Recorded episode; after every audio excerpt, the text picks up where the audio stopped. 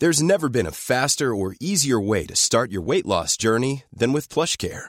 PlushCare accepts most insurance plans and gives you online access to board-certified physicians who can prescribe FDA-approved weight loss medications like Wigovi and Zepbound for those who qualify. Take charge of your health and speak with a board-certified physician about a weight loss plan that's right for you.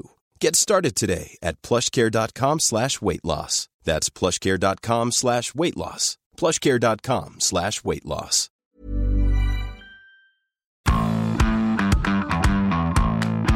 Bonjour à tous et bienvenue dans Zone Mixte, le podcast de la rédaction des sports de 20 minutes. Aujourd'hui, je suis avec Emeric. Salut Emeric. Salut William, salut tout le monde. On va parler d'infiltration, pas question ici d'espionnage, de contre-espionnage, de KGB ou de CIA, mais d'infiltration articulaire, le plus souvent à la cortisone, un remède à première vue miraculeux auquel notre chef des sports euh, Julien est habitué. On pense fort à sa cheville, hein, rip, petit ange parti trop vite. Plus sérieusement, ouais, je disais un, remède à première vue miraculeux parce que on a vu Tyler Fritz euh, gagner sa finale à Indian Wells contre Rafael Nadal alors que on pensait un temps que sa cheville le conduirait à déclarer forfait sans même jouer le match. Et au final il bat Rafa, lui-même euh, un, peu, un peu éclopé.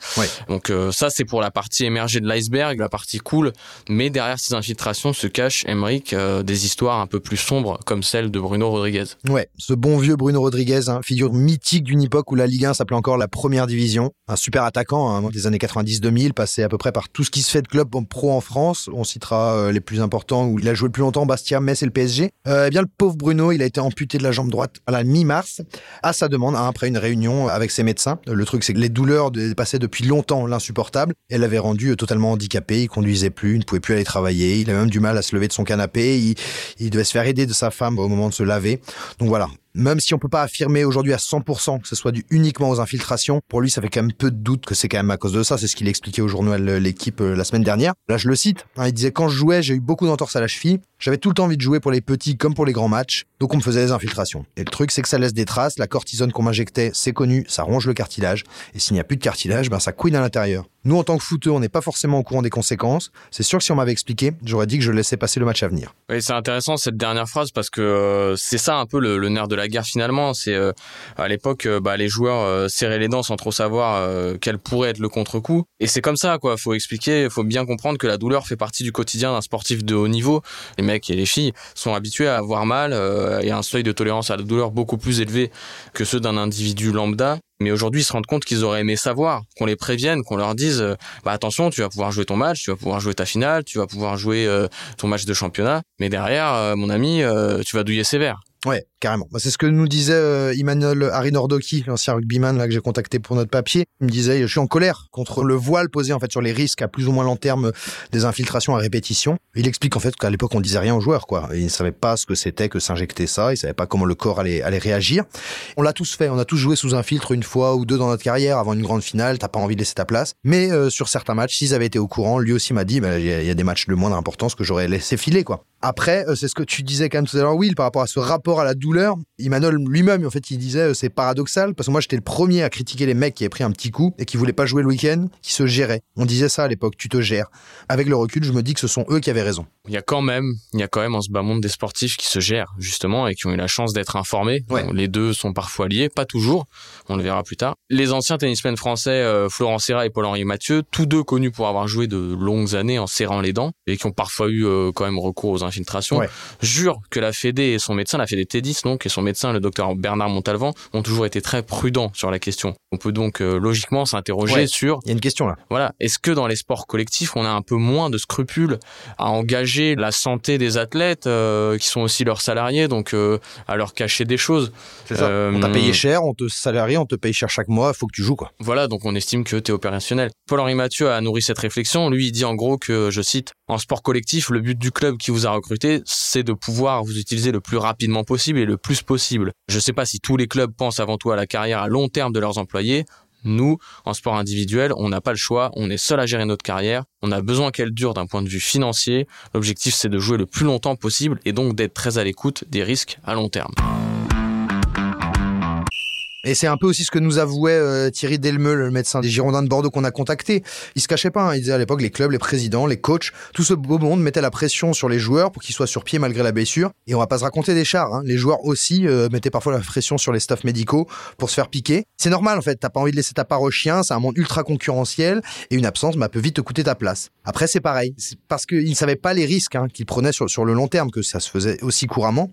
Et les staffs médicaux non plus en fait, c'est ça qui nous disait le docteur Delmeul.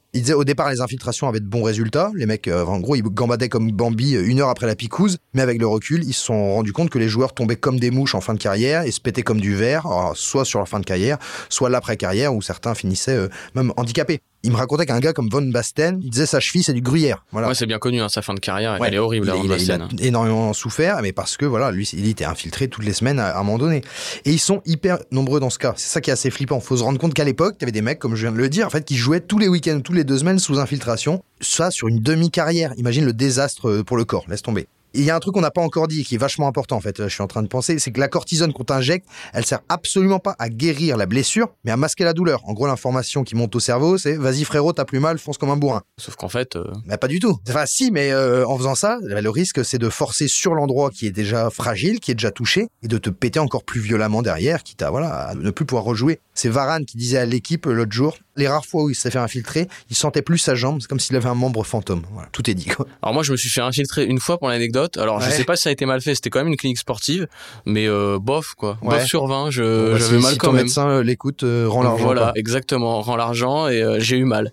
Il aurait peut-être pu te filer d'autres trucs au Mais parce qu'il y, parce qu'il y, a des alternatives et c'est ça, c'est ça qu'on aime, Emmerich, dans la médecine, c'est qu'il y a toujours des petits médicaments qui peuvent un petit peu nous bah, nous, nous sauver d'une autre piqûre, manière. quoi. Voilà. Ouais, Et ouais. quand on n'aime pas les piqûres, c'est toujours utile. Ouais. Encore que l'alternative dont on va parler existe aussi sous forme de piqûre, puisqu'il s'agit Oui. ni plus ni moins que les anti-inflammatoires. Si possible, ceux qui sont pas sur la liste des produits interdits par l'agence Ouais. mondiale antidopage, c'est toujours préférable. Toujours mieux, ouais. du style Voltaren, ibuprofène, bon bref, ceux que vous connaissez euh, et que vous pouvez trouver euh, en pharmacie, les classiques. Mais sauf que là aussi, bah, comme tous les médicaments, hein, il y a toujours sur la notice des contre-indications. Le risque zéro n'existe pas. n'existe jamais. Alors là, euh, plot twist, hein, il y a comme tu dis, il y a plusieurs points négatifs. Euh, déjà, et votre médecin généraliste vous l'a sûrement dit, ça peut vous ruiner l'estomac. Et en plus de ça, bah, ça peut surtout tourner à l'addiction. Paul-Henri Mathieu me le disait très clairement, à un moment donné, je ne pouvais plus m'en passer.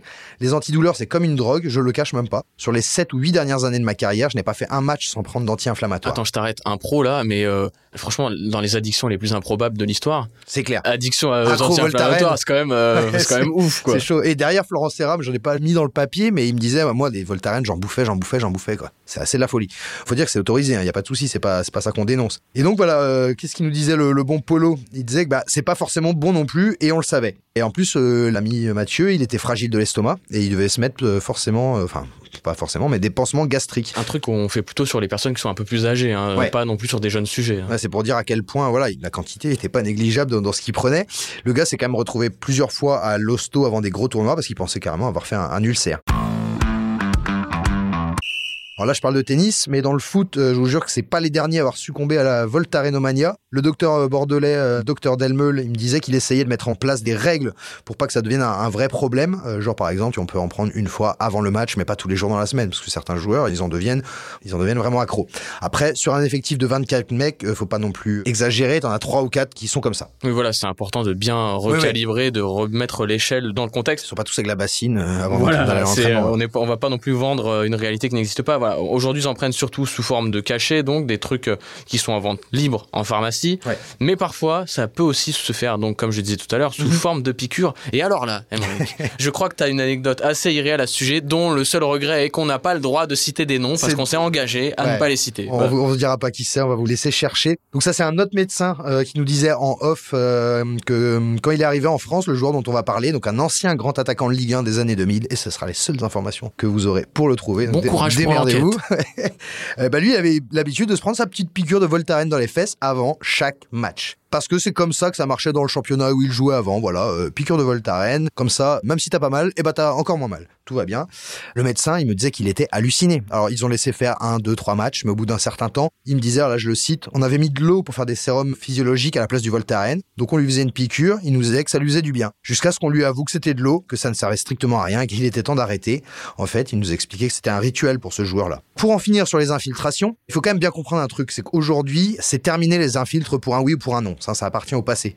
À Bordeaux, par exemple, sur une saison, le staff médical, on a fait deux ou trois grands max. Et j'ai envie de dire normal en même temps, l'époque a changé, euh, les progrès de la science font qu'aujourd'hui on a des méthodes bien moins bourrins pour soulager les joueurs et guérir leur petit corps meurtri. Et ça, c'est la note positive pour la suite. Note positive sur laquelle on va mettre un terme à ce podcast qui n'a que trop duré. Hein. Je pense que là, nous, on doit reposer nos cordes vocales parce que sinon, on va devoir aussi euh, non, j'allais dire faire des infiltrations pour les cordes vocales, mais c'est quand même, on, connaît pas, ouais, du Voltaren, ouais. On devra nous aussi prendre des anti-inflammatoires.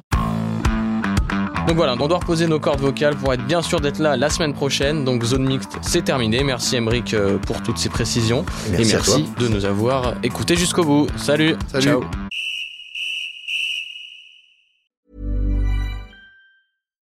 Deserves the best, and there's no better place to shop for Mother's Day than Whole Foods Market. They're your destination for unbeatable savings, from premium gifts to show-stopping flowers and irresistible desserts. Start by saving 33% with Prime on all body care and candles. Then get a 15-stem bunch of tulips for just $9.99 each with Prime. Round out Mom's menu with festive rosé, irresistible berry chantilly cake, and more special treats. Come celebrate Mother's Day at Whole Foods Market. On ne va pas se quitter comme ça. Vous avez aimé cet épisode? Sportif, généraliste, sexo ou scientifique, varié mais toujours bien informé. Découvrez les autres podcasts de la rédaction 20 minutes sur votre application d'écoute préférée ou directement sur podcast au pluriel.20minutes.fr. Et merci de nous avoir écoutés.